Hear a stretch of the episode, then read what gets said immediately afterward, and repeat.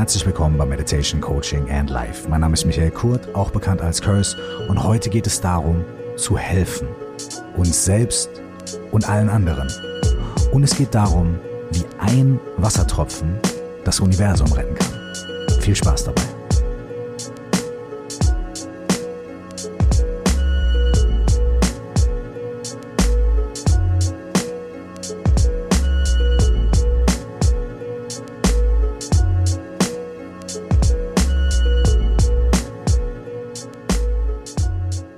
Herzlich willkommen euch allen nochmal heute hier in Meditation Coaching and Life. Ich hoffe, es geht euch gut. Ich würde gerne die heutige Folge beginnen und nachher auch abschließen mit einer kleinen Geschichte. Ich werde die Geschichte erstmal erzählen und dann werde ich kurz was dazu sagen, wo sie herkommt und unter welchen Umständen sie heute hier bei uns gelandet ist und ein bisschen was darüber, was die Geschichte bedeutet und was sie für uns bedeuten kann.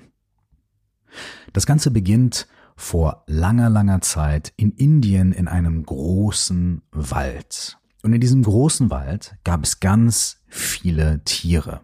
Es gab kleine Insekten, es gab Vögel, es gab große Vögel und kleine Vögel, es gab wilde Tiger und es gab Schlangen, es gab Frösche, es gab ganz viele verschiedene Arten von Tieren.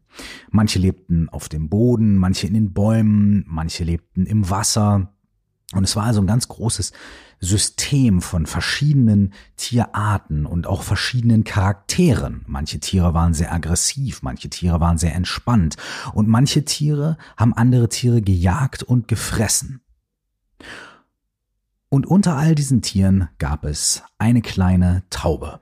Und diese Taube war gerade frisch Mutter geworden. Diese Taube hatte mehrere Jungen in ihrem Nest sitzen und hat sich um diese Jungen gekümmert. Sie ist immer durch die Gegend geflogen, hat ein bisschen was zu essen besorgt und hat mit ihrem Schnabel dann immer so kleine Stückchen Essen zu ihren Kindern gebracht. Und ihren Kindern ging es ganz gut, die haben sich entspannt, aber manchmal musste diese Taube auch unglaublich aufpassen, denn sie ist schon öfter von Raubvögeln angegriffen worden, die versucht haben, ihr den Gar auszumachen. Dann gab es irgendwelche Leguane, die versucht haben, ihr die Eier oder die Jungen aus dem Nest rauszuklauen. Und sie hatte also ganz viele natürliche Feinde und Leute, die sie überhaupt nicht mochte, vor denen sie sich verteidigen musste und auch ganz viele Tiere, die es wirklich auf sie abgesehen hatten. Das heißt, das Leben der Taube war nicht nur entspannt und sie hat sich nicht nur gefreut über ihre kleinen Jungen und ihren täglichen Ablauf des Futterbesorgens und des Fütterns und des Kümmerns, sondern die Taube war auch unter Stress und Anspannung. Das Leben war schön, aber alles andere als leicht. Und an einem dieser Tage, als die Jungen noch ganz klein im Nest waren, hat die Taube auf einmal ganz viel Tumult im Wald gehört. Sie hat auf einmal andere Vögel rufen hören, die Frösche haben lauter gequakt und auch die Säugetiere haben auf einmal ganz komische Töne von sich gegeben und sie hat gemerkt, hier liegt was in der Luft, irgendwas stimmt nicht. Und dann hat sie sich ein bisschen umgeguckt und festgestellt, es liegt tatsächlich was in der Luft, nämlich Rauch. Und dann ist sie geflogen und hat geguckt und hat gesehen, es gab einen Waldbrand. Dieser Waldbrand war ziemlich massiv und hat angefangen, sich sehr stark und sehr schnell auszubreiten. Und sie hat gesehen, wie ganz viele Tiere, von den kleinen Insekten bis zu den großen Säugetieren, den Löwen und Tigern, dass die angefangen haben wegzulaufen und sich zu retten und wirklich Hals über Kopf alles haben stehen und liegen lassen, teilweise übereinander getrampelt sind, um diesem Feuer zu entfliehen. Die Taube war ganz geistesgegenwärtig und hat sich gedacht, ey, ist mir alles egal, ich habe zum Glück hier die Luft, ich habe zum Glück mehr oder weniger freien Raum. Ich kann jetzt los und ich kann meine Kinder retten. Die Taube ist also direkt zurück zu ihrem Nest und hat ihr erstes Kindchen gepackt mit ihrem Schnabel und ist aus dem Wald raustransportiert an einen Fluss und hat dieses Kind neben dem Fluss abgesetzt. Während sie das Kind abgesetzt hat, ist sie leicht nass geworden. Also ihr Federkleid ist leicht nass geworden. Und dann ist sie zurück in den Wald geflogen, um das nächste Kind zu holen. Und während sie so über die Bäume geflogen ist, ist sie wieder ein bisschen trocken geworden, weil die Tropfen von ihrem Federkleid abgeperlt sind und auf dieses große Feuer gefallen sind. Sie ist also zurückgeflogen und hat ihr zweites kleines Kind aus dem Nest geholt und gerettet und wieder zurück zum Fluss, und wieder das Kind abgesetzt. Und dann ist sie wieder ein kleines bisschen nass geworden und ist zurück in den Wald geflogen und hat ihr drittes und letztes Kind abgeholt. Und jedes Mal, wenn sie über den Wald geflogen ist, dann hat sie gemerkt, dass sie ganz trocken wird und dass diese Tropfen von dem Fluss auf dieses Feuer runterfallen. Und so saß sie dann, als sie ihre drei Kinder gerettet und neben dem Fluss abgesetzt hatte, in Sicherheit und hat auf den Waldbrand geschaut und hat gehört, wie Tiere flüchten und hat gehört, wie es in den Bäumen raschelt und verschiedene Arten von Tieren versuchen sich zu retten, sowohl ihre Freunde, ihre Verwandten als auch ihre Feinde. Und auf einmal hat sie sich Gedanken gemacht und hat gemerkt, von all diesen Tieren, selbst von den Tieren, die meine Feinde sind, da sind ganz viele Tiere ebenfalls Mutter. Und die lieben ihre Kinder genauso wie ich. Und vielleicht können die sich viel langsamer bewegen als ich. Und vielleicht können die auch nicht über das Feuer hinwegfliegen. Und vielleicht haben die echt Schwierigkeiten, ihre Kinder zu retten. Und bei diesen Tieren sind natürlich auch ganz viele Kinder, die ihre Mama genauso lieben wie meine Kinder mich und die hilflos sind und die nach ihrer Mama rufen. Und da sind ganz viele Väter, die versuchen, irgendwas zu organisieren und auch die Kinder zu retten und auf ihre Frauen aufzupassen und die Kinder lieben die Väter und alles ist ganz schrecklich und da sind ganz viele verschiedene Tiere, egal ob sie jetzt mit mir verwandt sind oder ob sie meine Freunde sind oder ob es sogar Tiere sind, die es auf mich abgesehen haben, die versucht haben, mich zu fressen. All diese Tiere sind die Eltern von anderen Tieren und die Kinder von anderen Tieren. Das heißt, ich kann die Liebe, die all diese Tiere haben, nachvollziehen. Denn ich bin auch das Kind von meiner Mama und meinem Papa und ich bin auch die Mutter von meinen Kindern. Und dann hat die Taube sich daran erinnert, dass sie, wenn sie nah am Fluss ist und nass wird, immer Tropfen über dieses Feuer gebracht hat und hat Tropfen über das Feuer abregnen lassen, als sie zurückgeflogen ist, um ihre Kinder zu holen und in Sicherheit zu bringen. Also hat sie sich überlegt, was kann ich tun, und wenn es auch nur was ganz, ganz Kleines ist, ich will versuchen, den anderen Tieren, den anderen Müttern, den anderen Kindern, den anderen Vätern zu helfen. Und dann ist sie zum Fluss, einmal im Fluss untergetaucht und ist losgeflogen und ist über den Wald geflogen und hat versucht, nur mit den Tropfen aus ihrem Federkleid diesen Brand zu löschen, an kleinen Stellen. Und als sie gemerkt hat, dass sie wieder trocken ist, als sie gemerkt hat, dass ihr Federkleid ausgetrocknet war, ist sie wieder zurückgeflogen, ist wieder in den Fluss eingetaucht, hat sich mit Wasser benetzt und ist wieder losgeflogen und hat wieder ihr Möglichstes getan, um auch nur ein paar wenige Tropfen auf diesen Waldbrand zu bringen. Und dann ist sie wieder zurückgeflogen, um kurz einmal Luft zu holen, kurz wieder ihr Federkleid zu benessen, um sich auch selber natürlich ein bisschen zu schützen und dann wieder zurückgeflogen und hat unermüdlich immer und immer wieder ein paar kleine Tropfen auf diesen großen Waldbrand fallen lassen. Und immer wieder, wenn sie dort geflogen ist, haben einige der Tiere hochgeschaut oder einige andere Vögel zu ihr rübergeschaut und haben gesagt, kleine Taube, was machst du da? Und die Taube hat immer wieder gesagt, wenn ich nur ein kleines bisschen was machen kann, wenn ich nur ein paar Tropfen auf diesen Waldbrand regnen lassen kann, rette ich vielleicht eine Mutter oder ein Kind und das ist es mir wert. Und andere Tiere sind davon inspiriert worden. Andere Vögel haben gesagt, wow, ich glaube, das kann ich auch. Und dann sind auch größere Vögel zurückgeflogen und riesige Adler haben ein ganz großes Bad genommen und sind dann über den Wald geflogen und haben mit ihren riesigen Schwingen viel mehr Wasser im Wald verteilen können. Es sind Vögel gekommen, die ganz große Schnabel hatten und ein oder zwei Liter Wasser in ihrem Schnabel unterbringen konnten. Und die sind dann über den Wald geflogen und alle waren inspiriert und dankbar für den Mut und für die Liebe von dieser Taube. Niemand weiß so genau, ob diese Aktionen der Taube und der Tiere den gesamten Waldbrand stoppen konnten. Es ist auch nicht 100% klar, ob alle Tiere, alle Mütter, alle Väter, alle Kinder überlebt haben. Was aber klar ist, ist, dass dadurch, dass diese Taube so inspiriert und so motiviert war, dass sie dadurch Inspiration für ganz viele andere Tiere gebracht hat. Und dass an dem neuen Ort, in einem neuen Wald, in dem sich die Tiere niedergelassen haben, viele von dieser Taube und von diesem Tag gesprochen haben und viele Tiere viel mehr zusammengerückt sind und viel mehr Respekt und Anerkennung und Liebe füreinander hatten, auch wenn sie sich immer wieder gestritten haben und wenn sie auch immer wieder aufeinander losgehen mussten, um zu überleben, um zu fressen, um ihre Jungen zu ernähren. In der Dynamik dieser Tiere hatte sich grundlegend etwas verändert.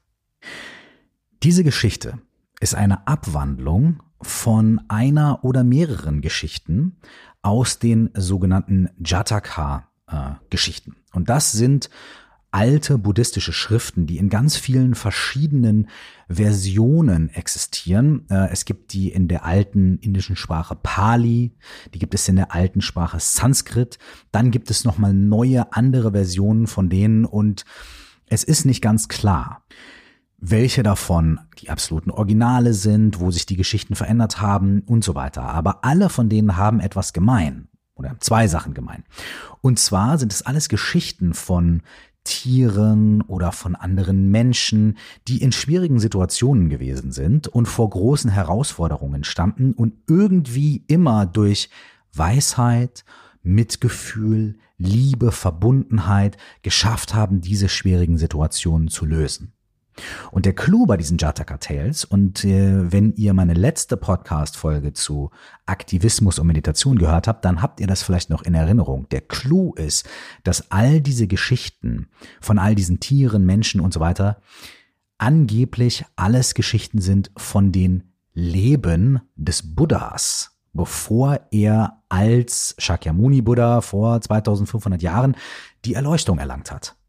Das heißt, all diese Leben sind die vorherigen Leben des Buddhas, in denen er dadurch, dass er Mitgefühl, Weisheit, Liebe und Aktivismus praktiziert hat, so gutes Karma angesammelt hat und immer mehr Grundsteine dafür gelegt hat, dass er irgendwann mal als dieser Prinz Siddhartha geboren wird, der in die Welt hinausgeht und die Erleuchtung sucht und dann irgendwann auch findet.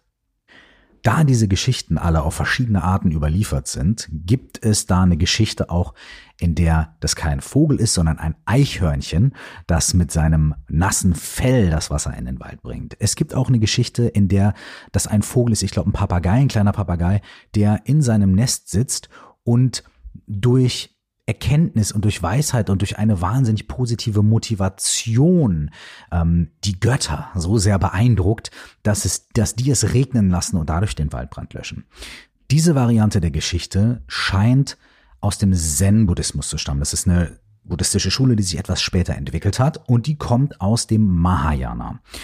Ohne hier großartig viel jetzt zu erzählen, ich glaube, ich habe es in dem Podcast auch schon ein, zwei Mal erwähnt, ähm, Mahayana ist so eine zweite Entwicklungsstufe, durch die ähm, die buddhistischen Lehren gegangen sind. Und in dieser Mahayana-Schule oder in dieser philosophischen oder praktischen Ausrichtung innerhalb des Buddhismus, die Mahayana heißt, gibt es auch wieder ganz viele verschiedene Schulen und ganz viele verschiedene Zweige. Aber grundlegend kann man sagen, dass diese Mahayana-Schule sich sehr viel damit beschäftigt, die Erleuchtung nicht nur für sich selbst zu erlangen, sondern eigentlich die Erleuchtung zu erlangen oder positives Leben zu kultivieren, positive Eigenschaften im Leben zu kultivieren, um anderen Lebewesen zu helfen, um für andere Lebewesen da zu sein. Das heißt, die Hauptausrichtung ist also nicht so sehr Fokus auf mich, sondern die Hauptausrichtung ist, ich muss für mich was tun, um anderen Wesen so gut wie möglich helfen zu können.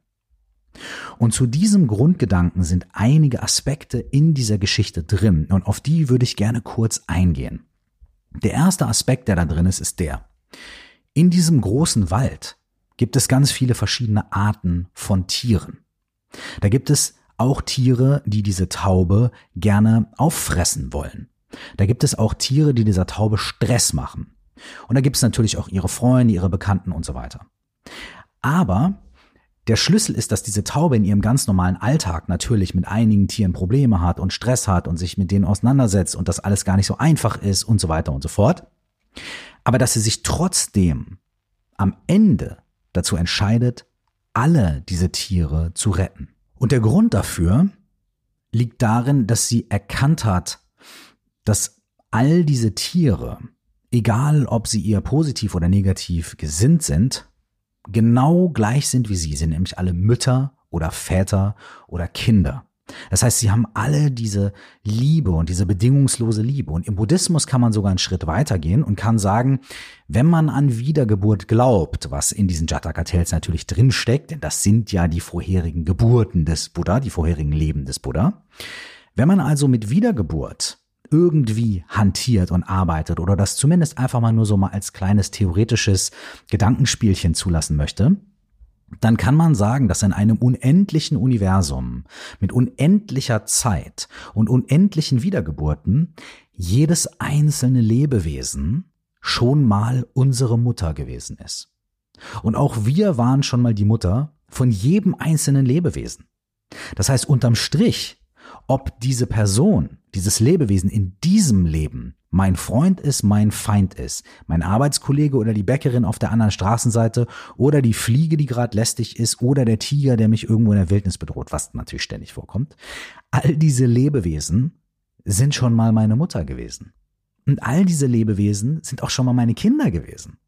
Das heißt, zwischen mir und jedem einzelnen Lebewesen, dem ich begegne, gibt es eine Geschichte, von absolut bedingungsloser Liebe, von Fürsorge. Und wenn man sich das ein bisschen vergegenwärtigt, das ist erstmal ein schönes Bild, aber es kann einem auch auf einer ganz konkreten Ebene dabei helfen, sich mit der Welt und allen Lebewesen in der Welt und allen Lebewesen im Universum, alle Lebewesen, die wir kennen und die wir nicht kennen, die wir uns vorstellen können und die wir uns nicht vorstellen können, mit allen Lebewesen absolut innig verbunden zu fühlen. Denn wir alle waren schon Mutter und Kinder füreinander. Das ist das, was diese Taube erkennt. Diese Taube erkennt all diese anderen Tiere, egal ob ich die jetzt mag oder nicht und ob die mir gut in Kram passen oder nicht, die sind genauso wie ich. Und all diese Tiere erfahren Liebe und erfahren Angst und haben Leid und so weiter und so fort. Und dann merkt diese Taube, okay, ich bin zwar nur eine kleine Taube, und das, was ich machen kann, scheint auch wirklich absolut nichtig zu sein. Aber aus Überzeugung und aus Liebe mache ich es trotzdem. Sie hatte ja auch ihre Kinder schon gerettet und das ist auch ganz wichtig. Sie hat nicht gesagt, ich lasse meine Kinder da jetzt verbrennen, um anderen zu helfen, sondern sie hat gesagt, okay, ich rette erstmal meine Kinder, ich kümmere mich um mein Ding, ich sehe zu, dass meine Welt in Ordnung ist, bringe meine Schäfchen, in diesem Fall Tauben, ins Trockene oder in diesem Fall ins Feuchte, ja. Und dann merke ich, okay, ich habe Kapazität. Und jetzt kann ich was tun. Und egal wie klein das ist, was ich tun kann, ich mache es, weil alle Lebewesen meine Mutter und meine Kinder sind. Also fliegt diese Taube los. Und das ist auch nochmal ein sehr schönes Bild, in das man reingehen kann. Was diese Taube macht, ist, sie geht in den Fluss und befeuchtet sich mit Wasser. Das heißt, diese Taube weiß, wo ist die Quelle meiner Ressource, wo kann ich hingehen, um mich quasi positiv aufzuladen, um mich mit dem, was hilft, zu durchtränken. Und auch wenn es nur ein bisschen ist, ich weiß, wo ich mich aufladen kann, wo ich meinen Ort habe oder meine Kapazität oder meine Quelle oder meine Ressource, aus der ich schöpfen kann. Dann fliegt sie mit diesem Wasser aufgeladen in den Wald und verstreut dieses Wasser tropfenweise. Und in dem Moment, in dem sie merkt, dass sie ausgetrocknet ist, das wäre ja der Moment, in dem sie vielleicht, in dem man vielleicht noch sagen könnte, okay, vielleicht, wenn ich meine Flügel schlage, vielleicht kann ich dann eine Flamme ausmachen, aber wenn ich einfach nur die Flügel schlage und die sind ganz trocken, dann gibt es ja auch die Wahrscheinlichkeit, dass ich das Feuer noch mehr anheize.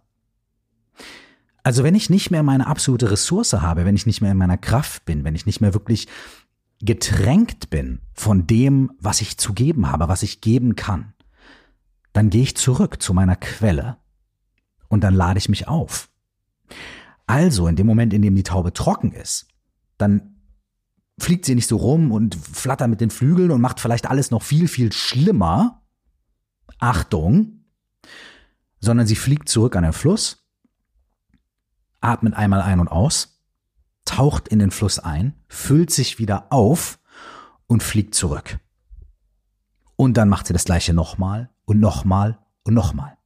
Das heißt, sie geht in die Gefahr für andere, weil sie weiß, nicht weil sie denkt, dass sie ultimativ hier den Wald retten kann. Punkt eins. Die Taube denkt nicht, sie ist jetzt die, die den Wald rettet. Die Taube denkt auch nicht, dass die anderen Tiere sie ganz super cool finden und ihr jede Menge Likes auf Instagram dalassen.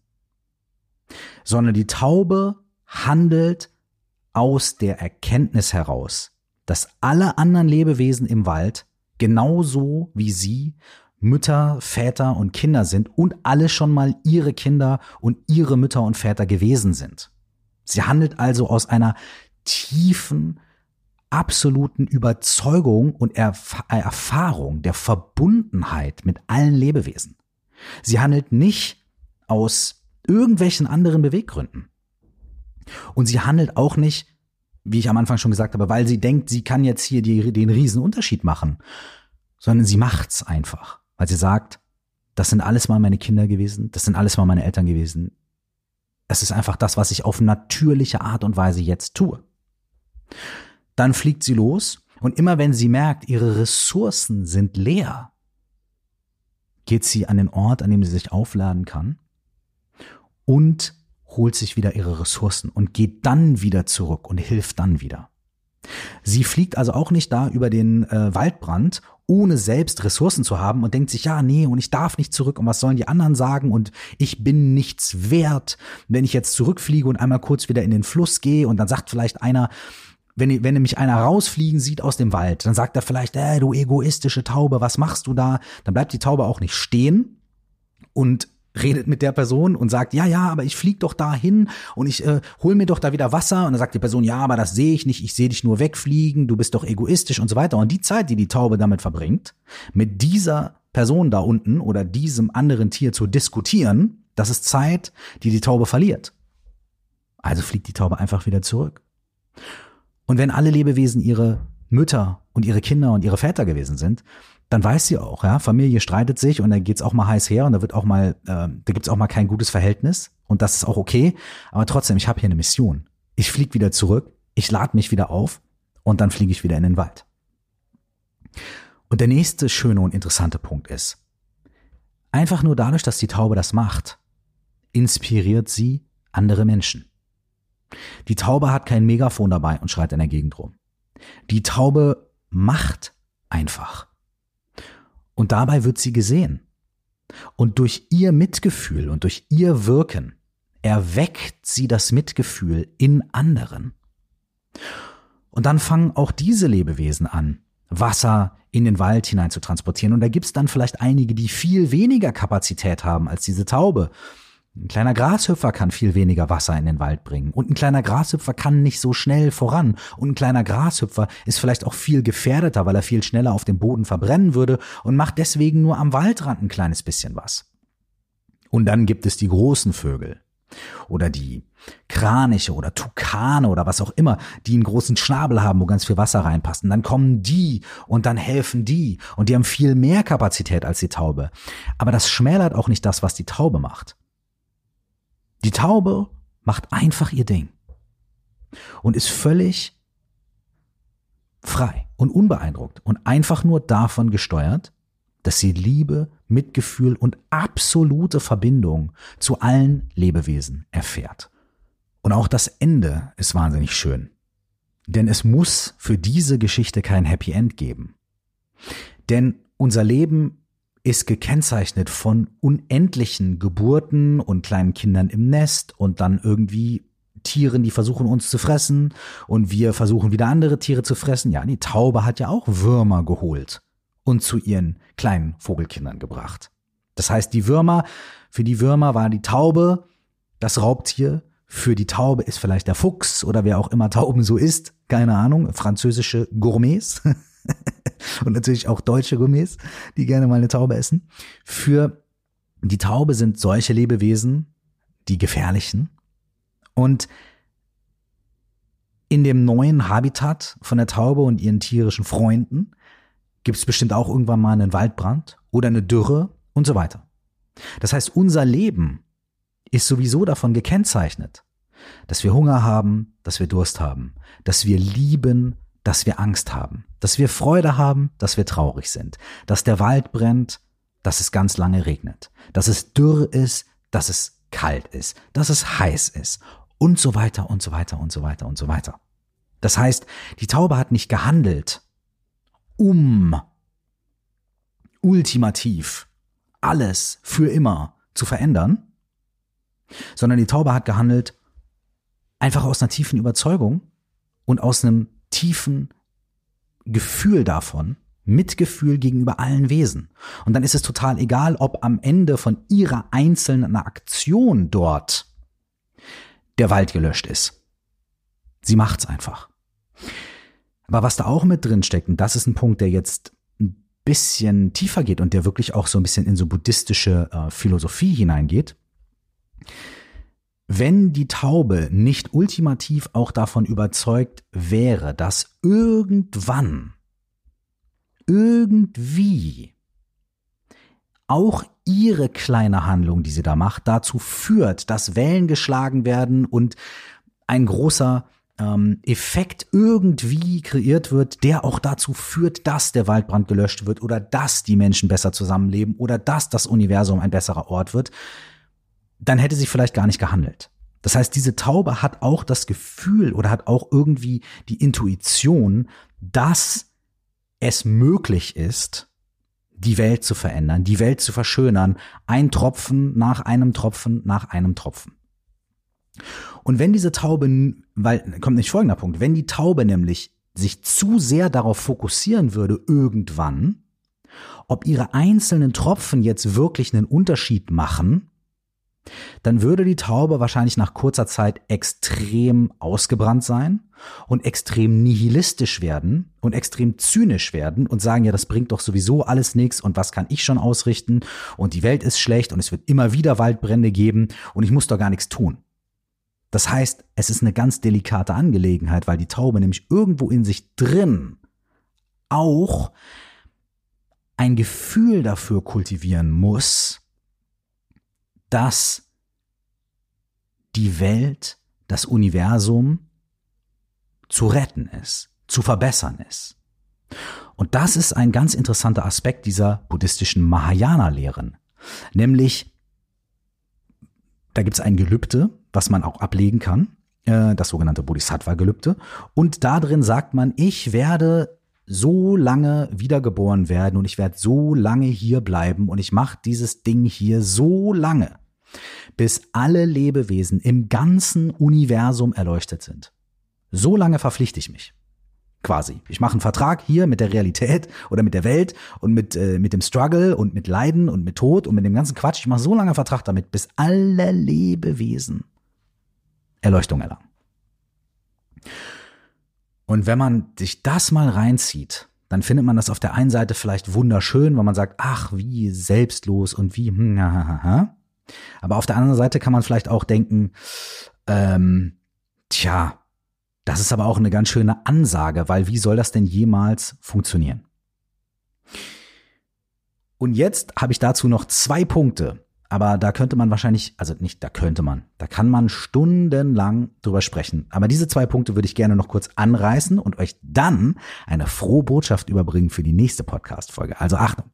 Man kann sagen, wenn wir sagen, okay, ich bleib so lange hier, bis das ganze Universum perfekt ist, dann würde man aus so einer materialistischen Interpretation ähm, sagen, boah, ja, okay, wir machen das irgendwie besser. Also wir, wir versuchen besseres Essen herzustellen, wir versuchen irgendwie alles Bio zu machen, wir versuchen Technologie zu verbessern und so weiter und so weiter und so weiter. Aber das hat ja irgendwie alles, alles ganz wunderbar und unglaublich wichtig. Das heißt, es gibt diese Ebene, ähm, wie man mit diesen Wassertropfen immer ein kleines bisschen was beitragen kann. Dann geht's aber weiter und dann sagt man, ja, aber bis alle erleuchtet sind und bis alles perfekt ist und das ganze Universum, wie soll das denn gehen? Und das Problem bei der Frage ist damit verbunden, was wir objektive Realität nennen.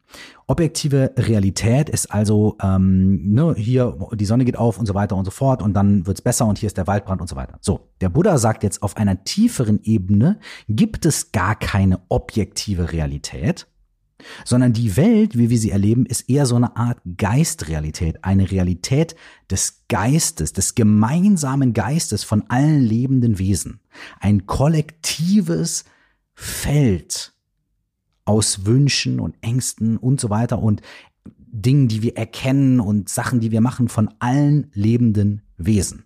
Und daher, also Achtung festhalten, daher ist die Kraft, die unsere Welt formt und auch das Universum formt, eine kollektive geistige Kraft von allen Wesen. Achtung, das bedeutet nicht, dass der Tisch das hat jetzt ganz schön geknackt, dass der Tisch nicht da ist und dass wenn ich mit dem Kopf auf den Tisch äh, haue, dass ich mir dann nicht wehtue und wenn ich nur lange genug denke, hier ist kein Tisch, hier ist kein Tisch, hier ist kein Tisch, dass der Tisch nicht existiert. Nee, bedeutet das nicht. Aber wir formen unsere Welt, unser gesamtes Narrativ aus all unserer kollektiven geistigen Kraft und unseren Erinnerungen und unseren Gefühlen und so weiter. Und wenn ich sage wir, dann meine ich all unsere Vorfahren. Dann meine ich unsere Sprache, unsere Instinkte, unsere DNA. Wir ist der ganze Planet, das ganze Universum und alle Zeiten voller Lebewesen. Um das zu erkennen und um da nicht irgendwie zu sagen, hä, was ist denn das? Und hier kommen wir zu einem Punkt. Endlich mal ein Punkt, ja. Ist das, was die Buddhisten Leerheit nennen. Shunyata ist das Wort.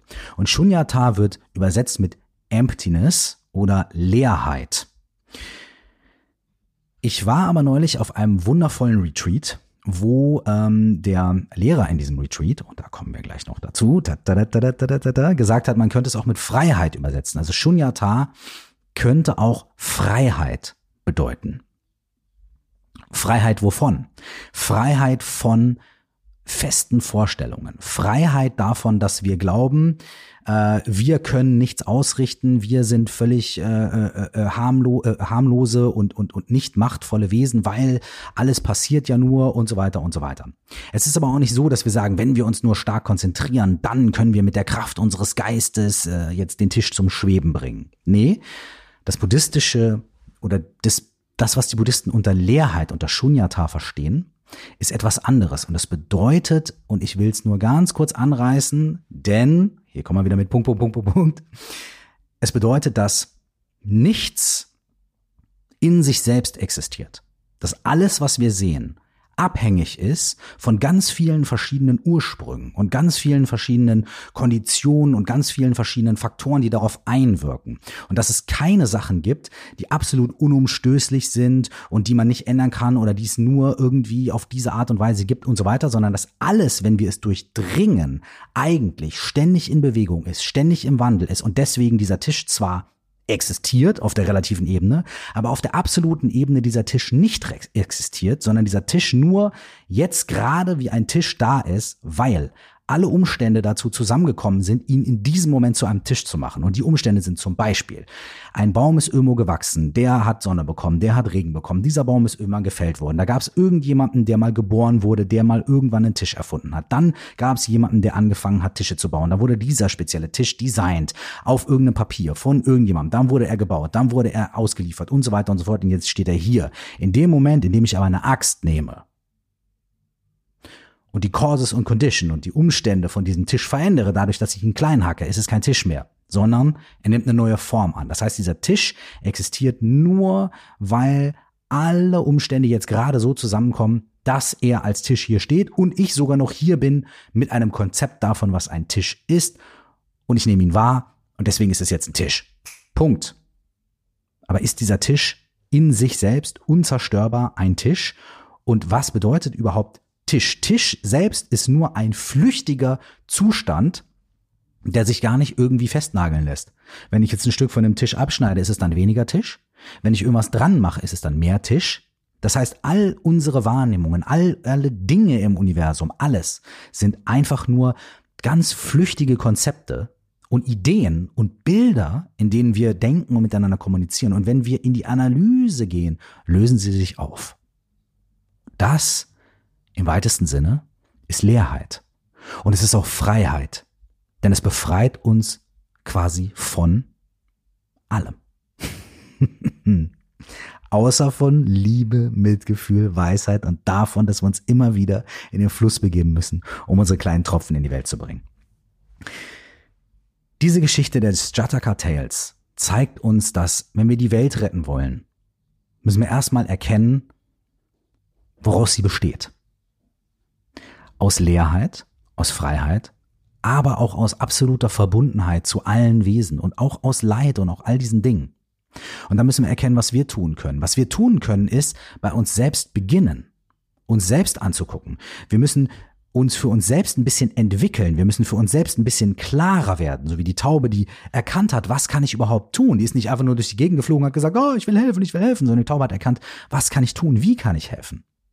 Und wir können erkennen, dass wir absolut uneffektiv in unserem äußeren Handeln sind, wenn wir uns selbst nicht ein bisschen besser kennenlernen.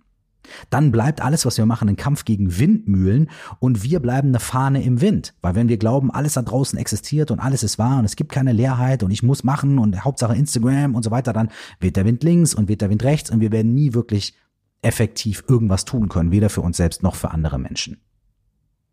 Und wir werden wahnsinnig schnell ausbrennen. Und deswegen können wir uns manchmal vielleicht mit ein bisschen Meditation, mit ein bisschen Inquiry, mit ein bisschen Reflexion aus den Umständen kurz herausnehmen, ohne die Welt zu verlassen, sondern einfach durch einen kurzen Moment der Innenschau, wie die Taube, die am Fluss sitzt und einmal durchatmet und auf den Wald guckt und auf einmal neben sich den Fluss entdeckt und auf einmal weiß, was zu tun ist. Das hätte sie niemals erkannt, wenn sie nicht erstmal ein bisschen selbstsüchtig gehandelt hätte und versucht hätte, ihre Kinder in Sicherheit zu bringen und die zu einem Fluss zu bringen und dann mal irgendwie den Schnabel im Fluss zu stecken und ah, auf ein, aha, Jetzt merke ich, was ich tun kann.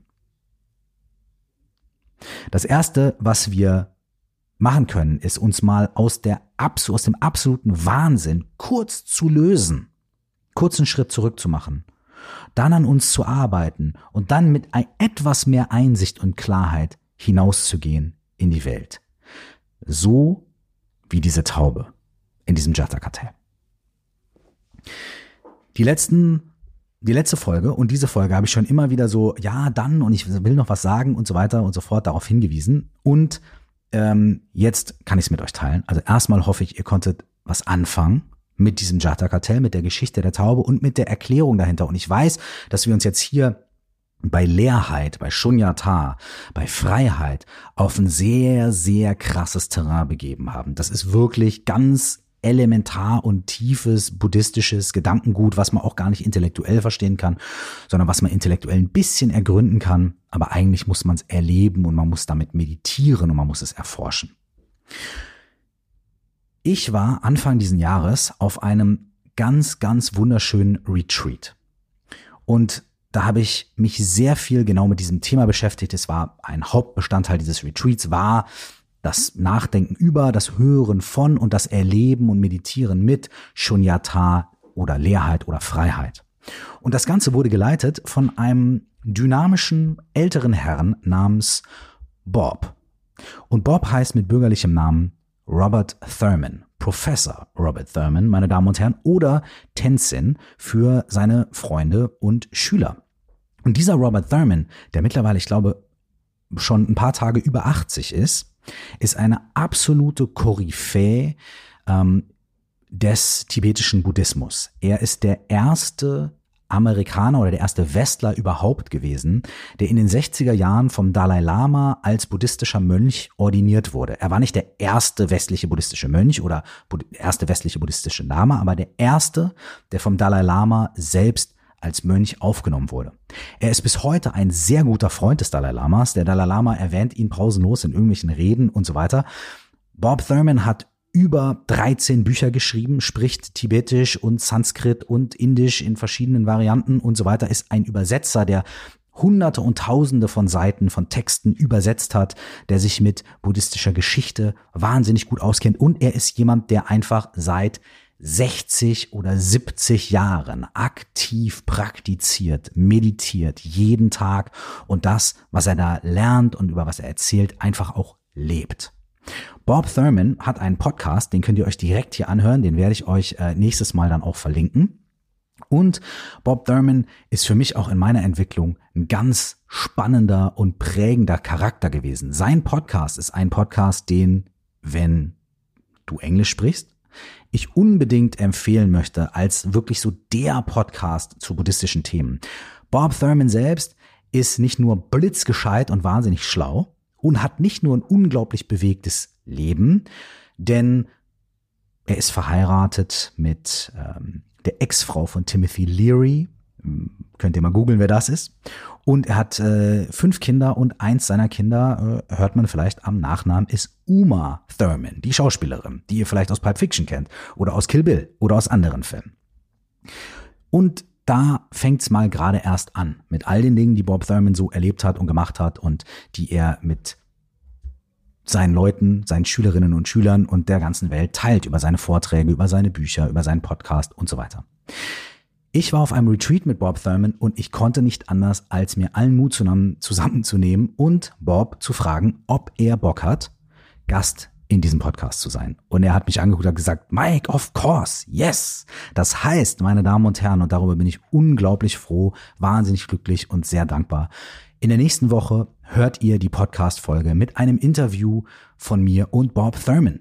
Diese Podcast-Folge wird auf Englisch sein. Wir arbeiten daran, die deutsche Übersetzung auch zur Verfügung zu stellen. Wahrscheinlich geht das dann über YouTube und so weiter. Und Bob erzählt so viele krasse Dinge. Also da muss man zwischendurch echt mal aufhören, äh, zuzuhören, mal eine Pause machen oder das langsam abspielen oder sich ein paar Notizen machen. Er hat echt ein großes Geschenk gemacht mit dem, was er da erzählt. Und ich äh, bin da zwischendrin und mach mal zwei, drei ganz unqualifizierte Kommentare. Wir sprechen über Filme, über The Matrix, über Neo, über Buddhismus, über Leerheit, über Aktivismus, über politisches Engagement, über Klima, über die Erleuchtung, über buddhistische Texte und ganz viele andere Sachen mehr. Und wer Bob Thurman kennt oder jemals gehört hat, weiß, der Typ spricht einfach wie ein Stand-up-Comedian. Das heißt, es ist wahnsinnig deep, interessant, lustig und ganz wundervoll. Ich freue mich, euch nächste Woche wieder zu hören mit Bob Thurman.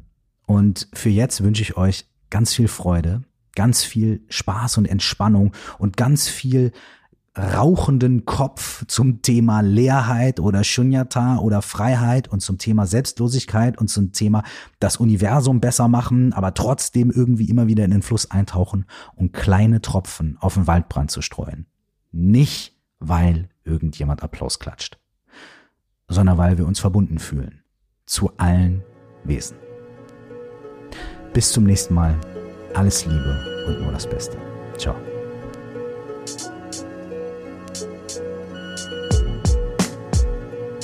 Wenn dich die Themen aus diesem Podcast interessieren, dann lade ich dich dazu ein, in mein Buch reinzulesen. Es heißt, stell dir vor, du wachst auf. Die 4O plus X Methode für mehr Präsenz und Klarheit im Leben und ist erhältlich als broschiertes Buch, als E-Book und als Hörbuch. Wenn du dich über die Themen in diesem Podcast weiter austauschen möchtest, dann lade ich dich dazu ein, in unsere Facebook-Gruppe zu kommen. Du findest sie bei Facebook unter Stell dir vor, du wachst auf, genau wie der Titel meines Buchs, oder auch unter 4O plus X, also viermal der Buchstabe O und dann plus X. Das ist der Name der Methode, die ich in. Wenn du mir Feedback geben möchtest, erreichst du mich bei Facebook slash CurseOfficial, bei Instagram at CursedZeit oder über die E-Mail-Adresse coaching at curse.de. Vielen Dank und bis zum nächsten Mal.